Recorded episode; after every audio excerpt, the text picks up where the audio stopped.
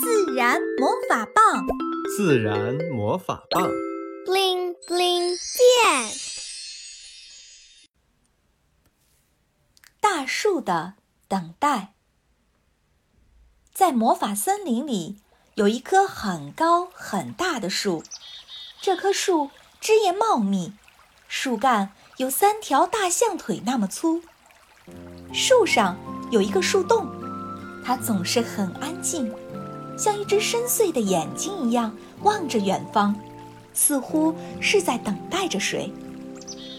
夏天的雨总是来得格外突然，不一会儿，天空中乌云密布，一群小蚂蚁正在觅食的路上。如果下起雨来，那么小蚂蚁就危险了，它们急忙找大树帮忙。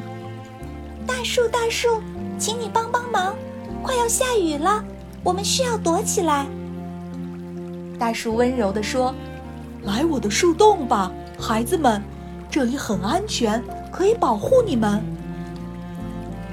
蚂蚁说：“谢谢你，大树。”蚂蚁在大雨过后的几日就搬去了新家，大树依然静静地等待着。秋天来了。小动物们都忙活着储存食物，准备过冬。树还是那样静静地等待着。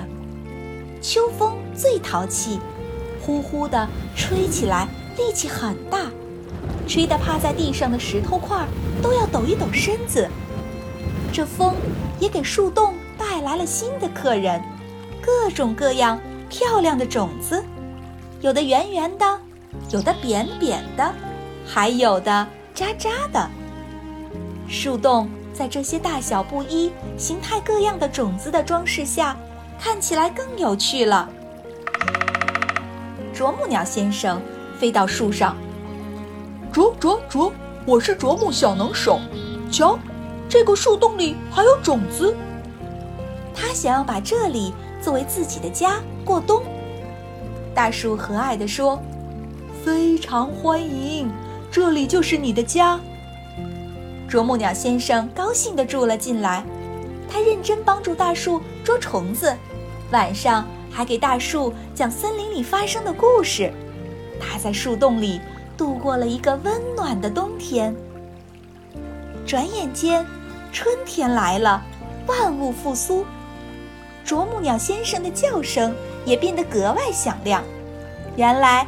他爱上了美丽的啄木鸟小姐，每天会用自己坚硬的嘴在空心树干上有节奏地敲打，发出清脆的嘟嘟声。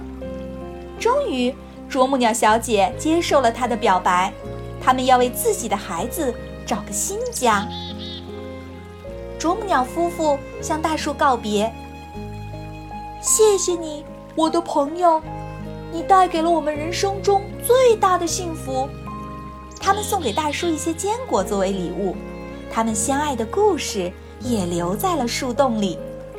大树祝福道：“谢谢你们，祝福你们。”过了几日，一只小松鼠蹦蹦跳跳地跑到大树下，它发现了被种子装点的很漂亮的树洞。咦，里面还有坚果呢！它不想走了，恳求大树：“我喜欢这里，让我留下来可以吗？”大树笑呵呵地说：“来吧，来吧，我的朋友，它就是你的家。”时间很快过去了，小松鼠决定带着这些故事去旅行。树洞说：“好孩子，让这些漂亮的种子陪你出发吧，把它们撒在春天的土地上。”生长出更多更多的故事。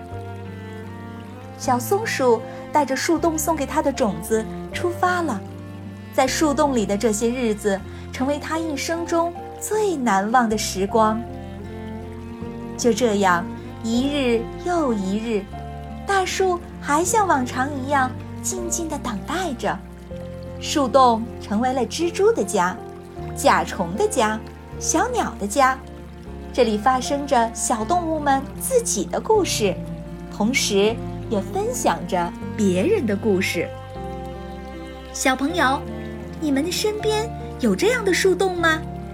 仔细观察树洞里都住着哪些小动物呢？欢迎把你的观察告诉我哦。